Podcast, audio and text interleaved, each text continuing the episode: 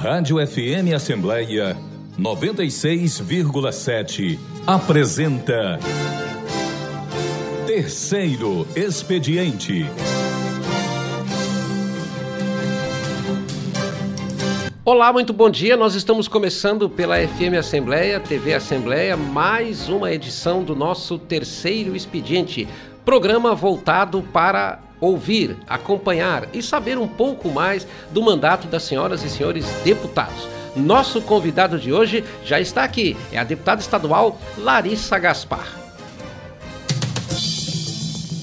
Larissa Gaspar é advogada, servidora pública municipal e militante feminista. Foi coordenadora da Casa Abrigo Margarida Alves, que acolhe mulheres ameaçadas de morte e coordenadora de políticas para as mulheres de Fortaleza. Integrou o Conselho da Mulher da Capital e o Conselho do Instituto Maria da Penha. Em 2016, foi eleita vereadora de Fortaleza pelo Partido Pátria Livre, sendo reeleita em 2020 pelo Partido dos Trabalhadores. Larissa Gaspar é casada, mãe, capoeirista, surfista, engajada na luta em defesa dos direitos das mulheres, das pessoas LGBTQIA, negros e negras, pessoas em situação de rua, pessoas com deficiência, catadores e idosos. Em 2022, foi eleita deputada estadual pela primeira vez, tendo obtido mais de 37.800 votos. Você ouve Terceiro Expediente. E ela já está entre nós, deputada Larissa Gaspar, seja bem-vinda ao Terceiro Expediente, muito bom dia. Muito bom dia, obrigada pelo convite. Deputada, a sua mini biografia traduz que a senhora, por ser tão jovem, nasceu militante? Não, não nasci militante, eu me descobri militante é, quando eu entrei, assim, na capoeira, né? Sim. né, comecei a fazer capoeira mais jovem, ali por volta de 17 anos, e através da capoeira eu andava muito nas periferias, participando das rodas e comecei a perceber mais de perto a situação de desigualdade social, né? Preciso dizer que nasci num espaço privilegiado, né? Nunca passei fome, filha de servidores públicos, né? Então tive acesso à educação, à saúde, à alimentação, mas passei até essa convivência com as periferias da cidade e aquilo começou a me incomodar. E a partir da capoeira, junto com o meu grupo, meu mestre Roberto, a gente passou a fazer algumas ações é, de é, incentivo né, ao fortalecimento da educação, é, também de segurança alimentar, de trabalhar o resgate da cultura, da história afro-brasileira. Então, essa militância, de alguma forma, ela começou na capoeira. E como é que a capoeira entrou na sua vida? Ela entrou por acaso. Uma colega que fazia capoeira me chamou para ir, eu fui, gostei, Sim. lá fiquei e ainda estou, né? Hoje, óbvio, eu não tenho tanto tempo para treinar. Aliás, é bem difícil eu conseguir tempo para treinar, mas estou sempre em diálogo, né? E assim, é um espaço que, que a gente diz assim que a capoeira não é só pernada, né? Não é só o jogo ali na roda, mas é o jogo da vida, né? Sim. O que a gente aprendeu ali, a gente traz para a nossa vivência no dia a dia. A gente aprende a cair, levantar, né? A atacar e se esquivar também. Então eu são li, eu lhe ensinamentos confesso, que a gente leva adiante. Eu lhe confesso, deputada, que eu não tinha, eu não prestava tanto atenção na capoeira, mas ultimamente eu tenho observado e tenho visto que a capoeira está está presente em muitos lugares, né? Então, Sim. eu acho que é, é você mesmo disse que por um quase que por um acaso você teve aquela percepção desse desse movimento e ele é mais forte do que a gente imagina aqui no estado, né? Isso, né? E é assim, é um patrimônio cultural do nosso país, foi uma luta, uma arte que se desenvolveu no Brasil, né, a partir de um processo de resistência muito forte do povo negro, né, que Sim. foi retirado da sua terra natal, mãe África, e trazido para cá né, e passou por um processo de escravização, de subjugação, e foi a partir da capoeira, essa luta que eles desenvolveram aqui para resistir à escravidão, né? Inclusive, por meio delas, fugiram né, é, de muitos espaços de opressão e constituíram espaços de resistência que são os quilombos, né? Quilombos de Palmares, por exemplo, é um dos mais conhecidos, né? Organizado por Zumbi, por por Dandara, que são grandes referências para a gente da capoeira. Mas isso mostra também que a partir dessa visão, a partir dessa vivência que é também muito cultural, isso contribuiu bastante para a sua entrada na política. Ah, com certeza, né? E é como eu digo, assim, para além do jogo da roda, da gente aprender os golpes, os floreios, as esquivas,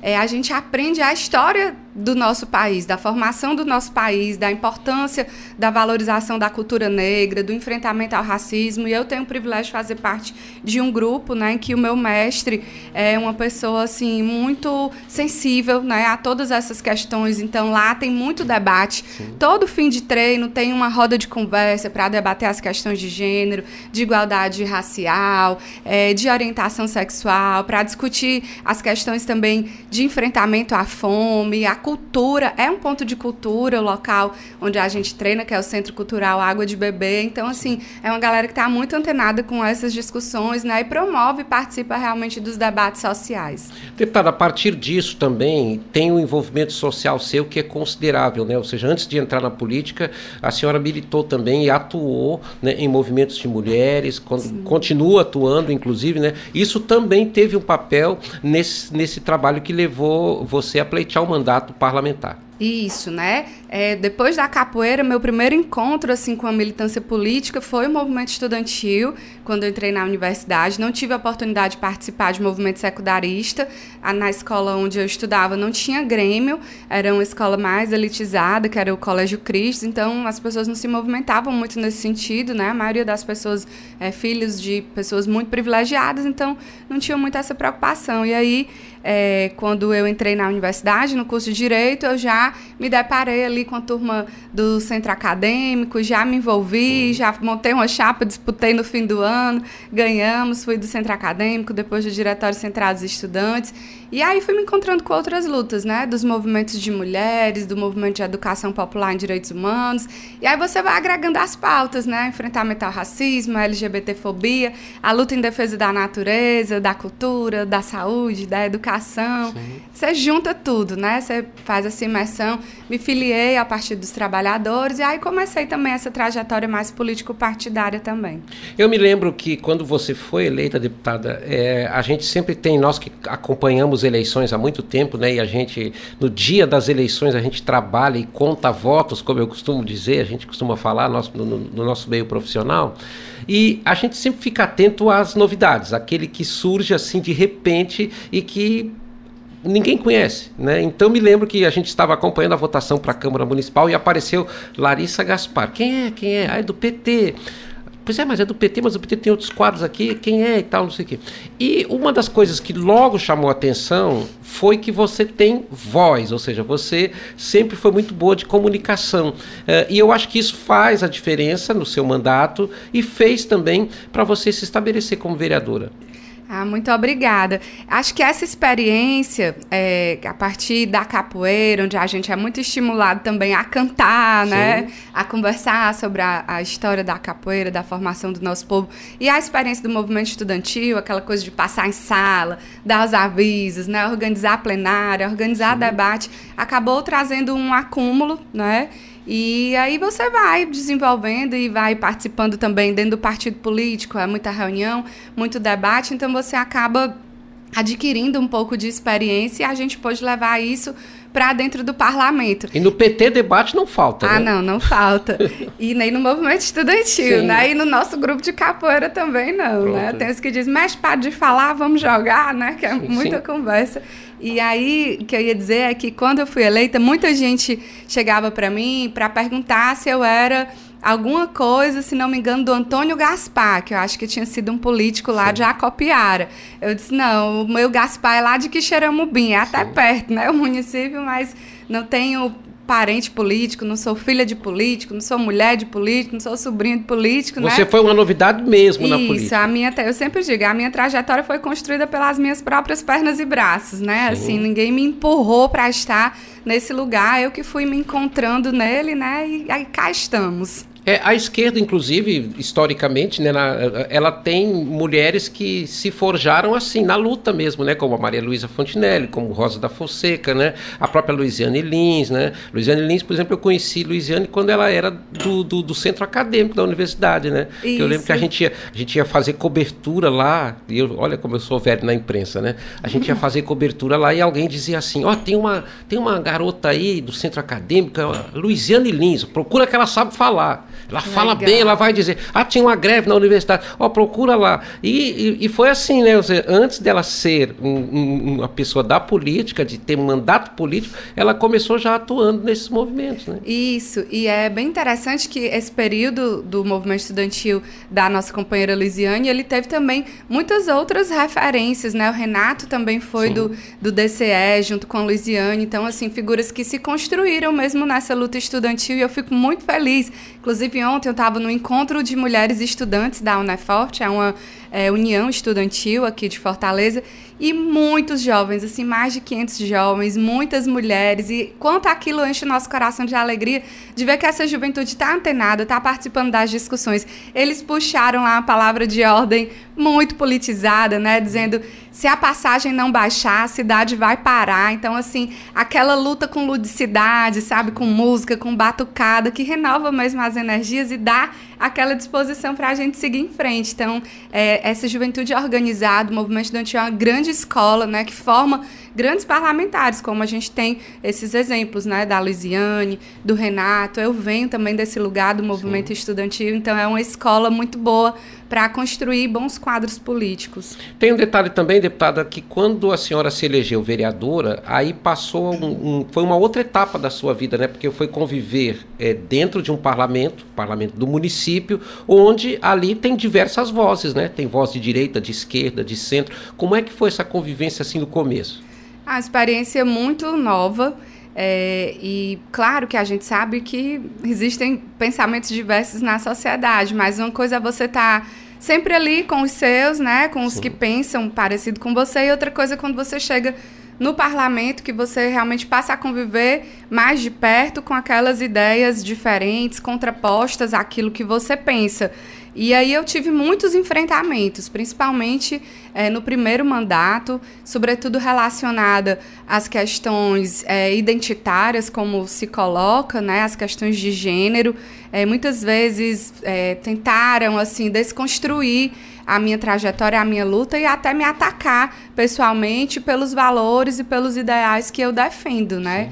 eu enfrentei assim muitos, muitas práticas de crime mesmo contra mim, né? Muitas situações de calúnia, de injúria, de difamação que poderiam ter, que poderiam se enquadrar como violência política de gênero se a gente já tivesse naquela época a legislação que foi publicada recentemente em 2021 e que tipifica esses atos como violência política de gênero, tanto no Código Eleitoral quanto no Código Penal. Mas naquela época ficou como injúria, difamação e a gente se sente mal, né? Se sente um pouco é, acuada, ofendida, mas aí a gente levanta a cabeça e a gente foca no, no porquê que a gente está ali. A gente está ali justamente para enfrentar todas essas violências e não deixar que esses grupos vulnerabilizados eles sejam silenciados, que as suas vozes não sejam ouvidas. Eu estou ali justamente para falar por essas pessoas. Então, fui adiante é, representei ao Poder Judiciário, aos órgãos de segurança pública, tivemos ganhos de causa. Ou seja, não se calou, né? Não me calei. E é muito importante a gente estimular que as pessoas denunciem. Eu sei que não é fácil, eu sei que às vezes as pessoas não conhecem bem os caminhos é, para os quais tem que se dirigir para fazer valer os seus direitos, mas é importante dizer para as pessoas que elas não estão sozinhas. Nós estamos aqui, uhum. né, as comissões estão dentro dos órgãos legislativos para dar esse suporte, nossas assessorias né, jurídica, de comunicação, que fazem um trabalho maravilhoso, né, de dar suporte, de dar orientação, de publicizar esses casos, essas violências. Então, é muito importante dizer para as pessoas, né, que estão sofrendo violações de direitos que elas não estão sozinhas. E uma coisa que nesse período também foi muito significativo e que eu continuo tendo a oportunidade de fazer até hoje é estar também dialogando com a juventude nas escolas, participando de debates temáticos em épocas específicas, como por exemplo no mês de março, Dia Internacional da Mulher. Muitas escolas nos convidam para fazer palestra sobre a trajetória de luta das mulheres e é impressionante como a gente sempre, depois de falar, depois de explicar tudo o que acontece, sempre escutamos relatos né, de meninas que sofrem violência ou dentro de casa ou dentro do ambiente escolar. Assédio né, por parte de professores, é, violência intrafamiliar contra a própria adolescente ou contra os seus irmãos.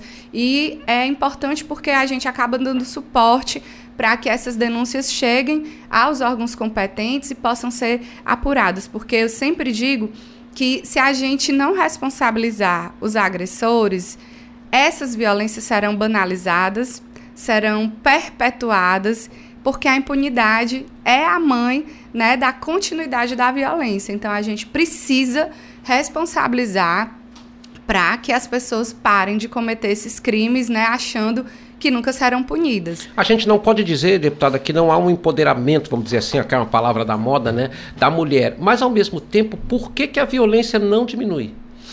Eu acho que ainda falta muito, principalmente no campo da educação e da cultura. Porque o machismo ele é algo que está enraizado na sociedade, é da construção da formação da nossa sociedade, né? Se a gente olhar a formação da história brasileira, a, a, nossa sociedade ela foi formada com o estupro de mulheres negras e indígenas. Então, a violência contra a mulher é uma marca da formação da nossa sociedade. Enfrentar isso requer tanto estruturas para atendimento e acolhimento e de responsabilização dos agressores, mas requer uma mudança cultural. Sim. E a gente só consegue isso se a gente trabalhar essa temática desde a primeira infância, na adolescência, na juventude, dentro das escolas, na mídia, né, na, nas televisões, nas novelas que são veiculadas. A gente não pode permitir é, que esses instrumentos de comunicação social reproduzam papéis estereotipados das mulheres. Eu lembro que há um tempo atrás teve uma novela que romantizou um estupro coletivo que a menina depois se apaixonava pelo cara que a estuprou. Quer dizer, não dá para a gente aceitar uma situação como essa, né? Bom lembrar que o Ceará tem um estado que teve um senador da República que propôs o Bolsa Estupro, né? Que foi um projeto que felizmente foi arquivado lá em Brasília e que tinha por objetivo indenizar a mulher vítima de violência para que ela não abortasse as crianças, né? Como se um valor pecuniário pagasse toda a dor que uma mulher sofre ao ser estuprada, né? É, imagino que ele poderia tentar se colocar no lugar de uma mulher sendo estuprada para saber se ele ia querer um valor irrisório, né, em troca de uma violência tamanha extrema contra a vida, contra o corpo de uma mulher. Mas como é homem, não consegue entender né, as situações e as dificuldades né, que afetam, que atravessam a vida de nós mulheres. Ao e... mesmo tempo, deputada, tem uma questão que eu acho que é muito, muito assim, complexa. Né? Nós temos, assim, ao mesmo tempo, a senhora fala com muita clareza e sobre eh, essa, essa necessidade que temos de mudar a cultura, né? mas ao mesmo tempo existe uma resistência social contra a mudança de cultura. Tem gente, por exemplo, que se diz conservador, que acha que, por exemplo, a defesa da mulher, a defesa das minorias é coisa da esquerda. Né? Uhum. Como contrapor esse discurso? Eu acho que a gente olha para as conquistas que obtivemos, assim, delegacia da mulher, coisa da esquerda as mulheres de direita não precisam de uma delegacia da mulher, por exemplo. Elas concordam que uma mulher tem que ser vítima de violência. Elas acham que nós mulheres não deveríamos ter direito a voto. Então, quando você faz esse tipo de questionamento, eu acho que você consegue ir quebrando essas barreiras, porque nós temos, inclusive, várias mulheres de direita parlamentares, e a conquista do voto feminino só foi possível graças ao movimento sufragista, graças às mulheres feministas Sim. daquela época que foram às ruas exigir que nós pudéssemos participar, votando e sendo votadas. Então, acho que você tem que ir fazendo esses questionamentos. Por mais que elas não queiram se reconhecer enquanto feministas, né? Elas gostam de dizer que são femininas, né? Sim, Todas sim. nós somos, né? sim. né? Que nos reconhecemos nesse gênero, mas a gente se reconhece enquanto feminista por sermos mulheres que lutam para enfrentar as desigualdades. A gente só quer igualdade de oportunidade, de ter uma vida sem violência, assim como os homens têm. Inclusive, eu ganhei essa camisa ó, muito legal da loja Fredericas, que ela tem uma frase bem interessante. Nascida para fazer tudo aquilo que dizem que mulher não pode. Né? E ocupar esse espaço de poder e decisão é uma coisa que nunca é dito que a gente pode. É, é, acho que é raro ter uma menina cujo pai um dia olhou para ela quando ela era pequena e disse assim: Minha filha você vai ser presidenta da República. Sim. Minha filha, você vai ser uma grande senadora. Minha filha, você vai ser prefeita da sua cidade. Não tem. Geralmente, essas colocações elas são feitas sempre para os meninos, porque é, o machismo ele faz essa construção social de que o espaço público ele é um espaço dos homens e o espaço privado doméstico é o espaço das mulheres. E né? principalmente né? o comando, né? O comando tem que ser de um homem, né? A gente Ex percebe isso justamente é. Por trás de toda essa história, né? Mas nós tivemos agora um, um episódio que ele foi extremamente dolorido para a sociedade cearense, que foi a morte, o assassinato da vereadora Iane Brena, lá no município de Juazeiro do Norte. Ela presidia a Câmara Municipal ela é uma pessoa que, embora jovem, ela é do Partido Liberal, que é o PL, né, um partido de um viés conservador. Uh, ela estava, vamos dizer assim, em ascensão, porque ela conseguiu em dois anos se tornar presidente da Câmara Municipal. E o que, que acontece numa situação como essa, em que uma pessoa que a gente imagina que teria mais condições que uma mulher anônima, né, de perceber a ação do agressor, não conseguiu perceber que o perigo estava convivendo com ela?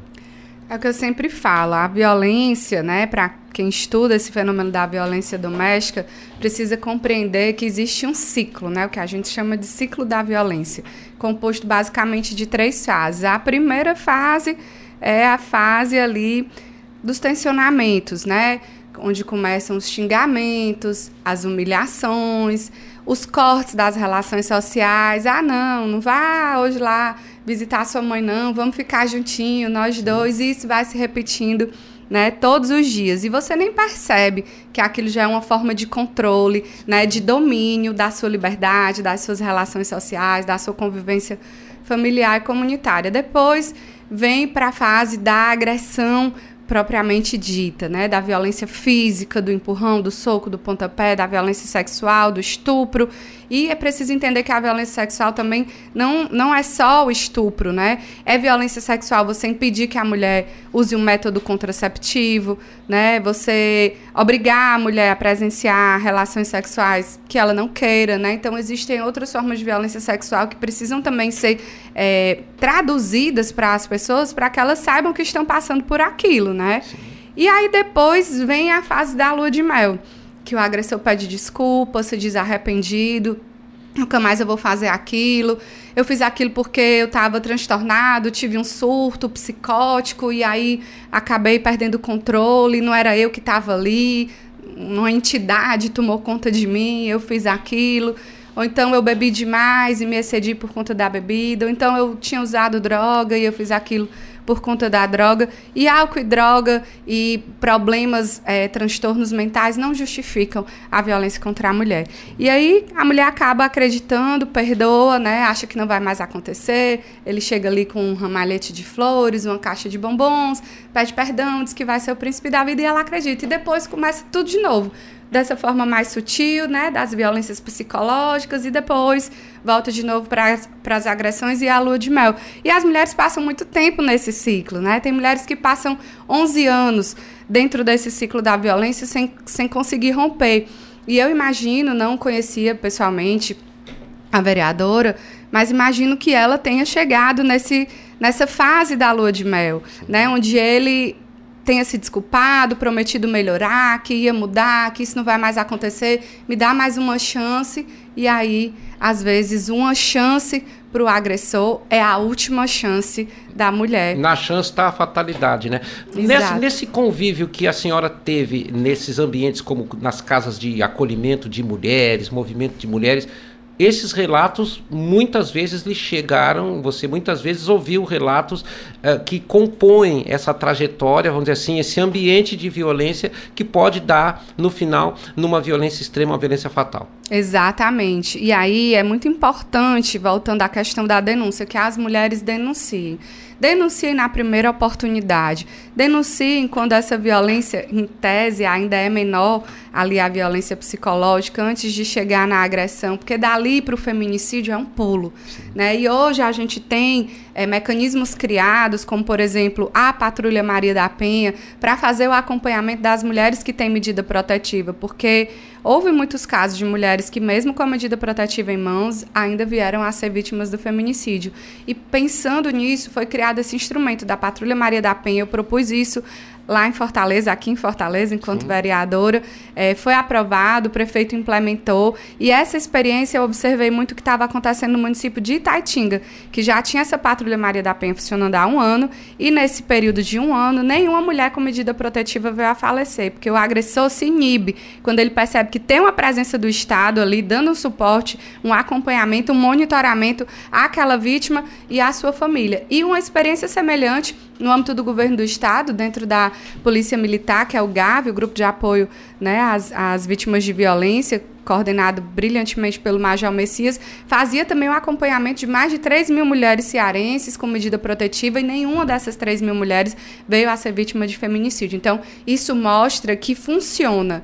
E aí a gente garantindo, estimulando que as mulheres possam fazer a denúncia com a maior antecedência possível e que elas passem a ser monitoradas, a gente pode evitar que esses casos venham a acontecer. Talvez se a vereadora tivesse reunido forças, né, coragem para denunciar, até porque ela, sendo uma figura pública, imagino que sofra muito mais essa pressão social de expor que é uma vítima de violência, então isso também pode ter inibido a vereadora de fazer alguma denúncia, né? Mas quem sabe se ela tivesse registrado essa ocorrência, se a gente não tivesse conseguido salvar a vida dela, né? Mas são especulações, porém fundadas, né, em evidências que demonstram que a denúncia aliada ao monitoramento da vítima pode salvar a vida das mulheres. Nós estamos conversando com a deputada estadual Larissa Gaspar e eu tenho uma pergunta para fazer ligada justamente aos parlamentos. Já deu para estabelecer uma diferença entre a Câmara Municipal e a Assembleia Legislativa? Muitas, a começar por essa história de ter que dormir aqui para conseguir se inscrever para falar na tribuna. Olha, isso é muito cruel, principalmente com as mulheres, principalmente para as mulheres que são mães, né? Porque assim, qualquer para qualquer mulher a sociedade não é pensada para nós. Então, para a gente sair de casa duas horas da manhã para chegar aqui, se inscrever, ficar até seis horas, voltar e vir de novo para começar a sessão, é até perigoso. Né? É perigoso a gente sair de casa de madrugada, no meio da escuridão, para vir até a Assembleia se inscrever e conseguir falar na sessão. Eu acho que isso precisa ser revisto. Né? E não é justo também a gente precisar dormir fora de casa, né? dentro do ambiente de trabalho, para poder conseguir falar. Eu acho que tem que ser pensada uma forma é, de garantir a fala dos colegas parlamentares. Lá na Câmara, a gente conseguia se organizar para que todo mundo falasse, se inscrevesse. A gente chegava ali sete, oito horas e conseguia fazer a sua inscrição para falar no, no, pequeno expediente, a matéria era lida e votada. Lá todos os dias nós tínhamos votações. Aqui, geralmente, só às quintas, né? Sim. Lá todo dia tinha leitura e votação da matéria da ordem do dia. Em seguida, ia para o segundo expediente, que também é diferente daqui. Não é por inscrição aleatória, né? Sim. Por ordem de chegada. É por ordem alfabética. Então é, todos os parlamentares, em determinado momento, iam ter aquele seu direito de fala assegurado. Né? O nosso segundo expediente lá era uma fala de 10 minutos, o primeiro expediente era uma fala mais curta, de 3 a 5 minutos no máximo. Então, tem uma diferença bem grande né, do procedimento do nosso plenário aqui na Assembleia. Os partidos vão levar isso para a mesa diretora? Tem, já tem assim discussão com o colégio de líderes em relação a essas questões que a senhora está colocando? Eu acredito que deve haver uma reunião com o nosso presidente Evandro, que é uma pessoa muito aberta, é, escuta muitos parlamentares, né? Já percebi que ele é sempre muito disponível e isso é algo muito positivo, porque a gente fica mais à vontade para levar as questões que estão acontecendo, levar as sugestões. Então, acho que esse tema ele tem sido muito falado pelos parlamentares e também pela imprensa. E eu acho que deve haver, sim, uma discussão para buscar um mecanismo que possibilite que todo mundo tenha uma oportunidade de fala, é, sem precisar fazer esse sacrifício benefícios, né? Se expor a risco, como eu mencionei, porque para nós mulheres é perigoso, né? Sair de casa de madrugada. Então, eu espero que isso possa ser revisto, né? E que essa oportunidade de fala possa ser ampliada para que todo mundo seja contemplado. Ao mesmo tempo, como é que a senhora classifica a participação do PT e a sua participação também nas comissões técnicas? Aqui a bancada do PT ela é bem maior do que na Câmara Municipal. Sim. Lá na Câmara nós éramos apenas dois vereadores, eu e o vereador Guilherme, e aqui a gente tem uma bancada bem maior, principalmente com a formação da federação. Somos nove parlamentares, formou-se um bloco também, ampliando aí a nossa incidência política e nós estamos em muitas comissões. Eu, particularmente, estou em várias comissões, Sim. em umas 10 comissões aí, que eu fico perguntando a Deus como é que eu vou dar conta de tudo isso, mas vai dar certo. Então, eu estou presidindo a Comissão de Proteção Social e Combate à Fome, que foi criada recentemente, é, antenada com essa discussão nacional e estadual de priorizar o enfrentamento à fome como uma política realmente fundamental para garantir, de novo, a dignidade do nosso povo. Estou é, como vice-presidenta da Comissão de Direitos Humanos, da Comissão de Orçamento, da Comissão de Infância. Sou também vice-procuradora é, adjunta da Procuradoria da Mulher e estou compondo outras comissões, cultura, consumidor, entre outras aí. Vamos buscar dar a nossa contribuição, ouvir a sociedade, né, trazer as demandas da sociedade nessas pautas específicas para o conjunto da comiss das comissões. Já fiz aí muitos requerimentos também de audiências públicas que a população nos procura, fazem dessas solicitações, fora as matérias legislativas, os projetos de lei, de indicação que também vão chegando, né, por meio das interpelações do povo cearense, para que a gente possa apresentar e contribuir aí com o governo do estado. Deputado, o terceiro expediente tem por objetivo justamente isso, abrir espaço para que os parlamentares, para que a sociedade possa conhecer um pouco mais o trabalho do parlamentar, da parlamentar mas temos também umas pequenas surpresas que sempre acontecem aqui em alguns dos nossos programas. E nós temos uma pequena surpresa para a deputada Larissa Gaspar que a gente vai tocar agora. É em imagens, né? Então, no rádio não se vê imagens, mas na televisão temos imagens. Então, nós vamos ver e ouvir. Meu nome é Aglaia Gaspar, eu sou irmã da Larissa e vim falar um pouco sobre ela, né? O que dizer da Larissa? A Larissa é uma irmã maravilhosa, amiga companheira, né? A gente, a gente tem uma participatividade muito grande em família. E é isso. Eu a amo muito, todos nós, né? Ela também é uma mãe muito dedicada, uma filha também muito amorosa. E é o que eu tenho para dizer da Larissa. Te amo, minha irmã. Um beijo. Foi um pequeno depoimento aí para a gente chegar numa questão que também é muito importante para a deputada Larissa Gaspar, que é a questão familiar, né? É, sim. Obrigada, minha irmã, pelo carinho. É, nós somos quatro filhos, né? Sim. Dois homens e duas mulheres. É, a maioria servidores públicos, né? Meus dois irmãos, um é bancário, já aposentado, Sim. o outro é servidor da Prefeitura de Fortaleza. Eu também sou servidora da Prefeitura de Fortaleza. A minha irmã mais velha, que é a Cibele, também servidora aposentada do Banco do Nordeste. Só a Aglaia que trabalha na iniciativa privada, na área administrativa. E a minha mãe também, servidora pública, Sim. professora, bancária, né?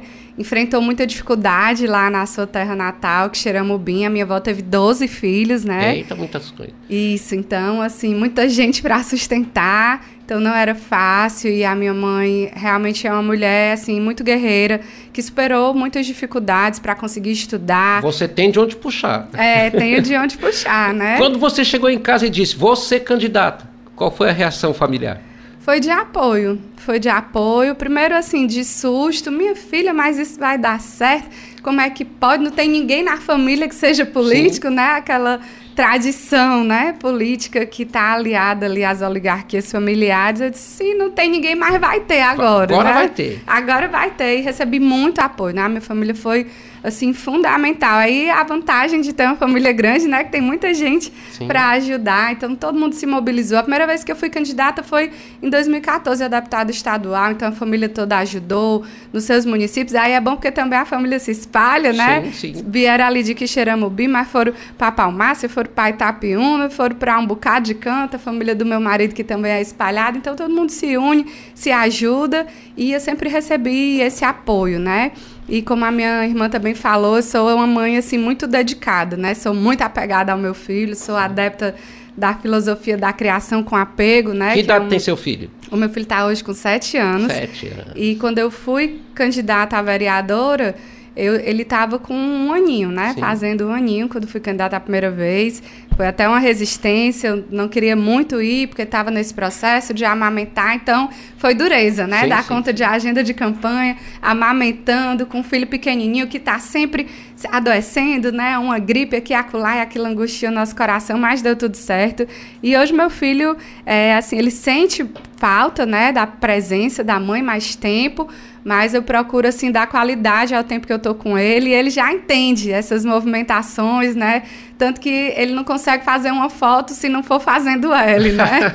Então, já se ele, acostumou, né? É, ele já dá as tiradas dele. Foi muito engraçado. Um dia a gente estava na casa de uns amigos, num karaokê, aí ele pegou o microfone de forma inusitada e disse: Atenção, todas as mulheres aqui presentes. Aqui tem uma mulher muito especial, falando assim como se fosse um adulto, e a gente ouvindo. Sim. O nome dela é Larissa Gaspar. Ela é uma grande vereadora e uma pessoa que ajuda todo mundo. A gente riu muito, assim. As crianças vão percebendo, né, Sim. o que se passa ao redor e, e de repente nos surpreendem sem que a gente nem se dê conta que elas estão captando tanta informação. Deputada Larissa, eu quero voltar também a um tema que é justamente a comissão que a senhora vai presidir na Assembleia, porque o, a campanha do presidente Lula falou muito sobre isso, ou seja, na, no combate à fome e, e, a miséria que elas voltaram ao Brasil depois de ter havido um combate que funcionou, né, que começou lá com o programa Fob Zero e acabou no Bolsa Família. O governador Eumano também está é, é, tá voltado para essa pauta. E aqui na Assembleia, com, esse, com essa comissão, como é que vai ser esse trabalho, como é que esse trabalho vai se desenvolver? Pronto, nosso papel é contribuir nessa escuta da sociedade, né, ouvir essas demandas, realizar seminários, audiências públicas, e a gente também vai estar responsável por tocar essa ação que a Assembleia Legislativa deve operacionalizar, que foi anunciada pelo nosso presidente Evandro, da aquisição de kits de cozinhas solidárias para dar estrutura às cozinhas que já existem aqui na capital e no interior do estado. Então, em breve deve ser apresentada essa matéria no plenário aqui da casa para autorizar a nossa assembleia a fazer a aquisição desses insumos para estruturar essas cozinhas. E aí vamos realizar uma espécie de edital, de chamada pública para cadastrar, para convocar, fazer esse chamamento para que essas instituições é, tenham uma oportunidade de se estruturar melhor e garantir a prestação de um serviço né, solidário com mais qualidade às pessoas que estão passando por uma situação de fome. E também estaremos trabalhando ali lado a lado com a nossa primeira-dama, a Lia Freitas, que está coordenando o programa Ceará Sem Fome, junto também com o Conselho de Segurança Alimentar, o Conselho de Altos Estudos aqui da casa, que também vai estar tá nesse acompanhamento, e o Comitê de Responsabilidade Social, tocado lá pela nossa primeira-dama do Parlamento, a Cristiane Leitão, que também está bastante envolvida nessas ações. Então, a gente vai ter esse conjunto de instituições, né, unindo esforços para ampliar essa ação que já foi anunciada pelo nosso governador, que está dentro desse grande programa Ceará Sem Fome. Ontem nós tivemos também aqui na Assembleia, deputado, uma. Eu entrevistei a doutora Elizabeth Chagas, que é da Defensoria Pública, e ela é, informou que a Assembleia Legislativa também vai abrir espaço para justamente a participação, a criação de um anexo da Defensoria aqui, com vários atendimentos. Isso também é importante? Muito importante. A Defensoria Pública é uma instituição fundamental à garantia do acesso à justiça, é a instituição dentro do sistema de justiça que lida diretamente com as pessoas mais vulnerabilizadas, com as pessoas pobres, né, com as pessoas que não têm condição de pagar pela sua defesa, pela garantia dos seus direitos. Então, contar com o anexo da Defensoria aqui é muito importante e é preciso dizer que a Defensoria já está presente na casa também. Sim. A gente tem uma parceria com a Defensoria lá na Procuradoria da Mulher, tem núcleo da Defensoria prestando atendimento lá às mulheres vítimas de violência. Ontem mesmo foi inaugurado mais um núcleo também junto a, ao núcleo de mediação, que fica lá no Comitê de Responsabilidade Social. A doutora Elizabeth estava lá, junto com a Cristiane Leitão. Então, foi inaugurado mais esse núcleo de atendimento descentralizado e petição inicial para homologar também os acordos que são feitos ali pelo núcleo de mediação e garantir um acesso à justiça sem precisar judicializar as questões, porque a gente sabe também que o Poder Judiciário está abarrotado de processos e é preciso a gente construir essa cultura de paz, né? De Essa mediação funciona? Funciona, né? Algo que já vem sendo estudado e executado há bastante tempo, né? No passado a gente teve uma política de núcleos de mediação mais forte aqui no estado do Ceará. Eu acho que isso ficou um pouco apagado ao longo dos anos, mas eu acho que ressurge, né? E é muito importante a gente conseguir pacificar os conflitos antes que eles se tornem uma questão judicial, porque a gente precisa aprender a construir essa cultura de paz, né? essa capacidade de solucionar as nossas questões a partir do diálogo, a partir do consenso. Eu cedo um pouquinho aqui, você cede um pouquinho ali, e a gente constrói um acordo para evitar as judicializações que levam tempo, desgastam e demora muito né, para a gente conseguir uma solução. Então é importante garantir é, o acesso à justiça através desses métodos extrajudiciais de solução de conflito. Noto também uma questão: a deputada Larissa Gaspar é motivada.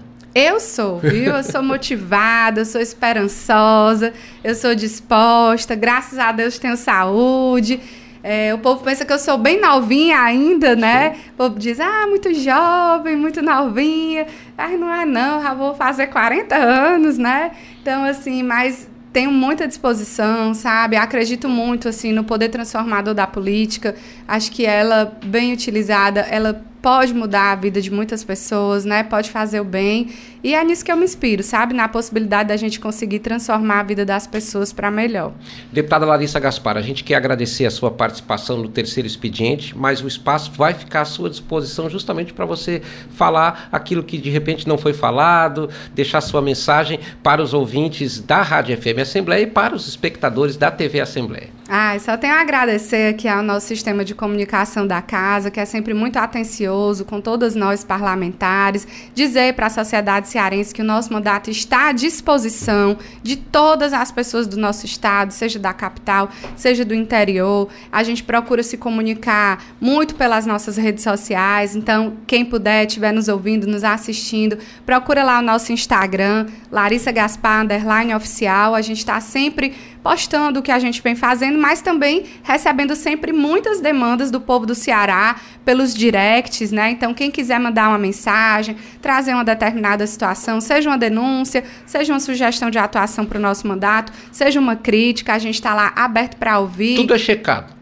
tudo é checado, né? Tudo é checado, é dado retorno, a gente pede o telefone, entra em contato e busca ajudar. Inclusive, na campanha, essa, esse meio de comunicação foi muito utilizado. Foi impressionante a quantidade de pessoas que chegaram né, no nosso Instagram, querendo nos ajudar, deixando o telefone. Vem aqui para a minha cidade, eu vou organizar um cafezinho aqui para você conversar com o povo. E assim a gente foi chegando em vários municípios e tivemos esse bom resultado de sermos votados em quase todos os municípios cearenses. Só seis municípios que a gente não teve voto voto, mas na próxima eu tenho certeza que a gente vai ter. Então é isso, deixar o nosso mandato à disposição do nosso povo, acompanhe o nosso trabalho, sigam nossas redes sociais, a gente também usa muito o Twitter, quem tiver e puder nos seguir, Larissa F. Gaspar, estamos aí à disposição para ouvir e servir ao povo do nosso Ceará.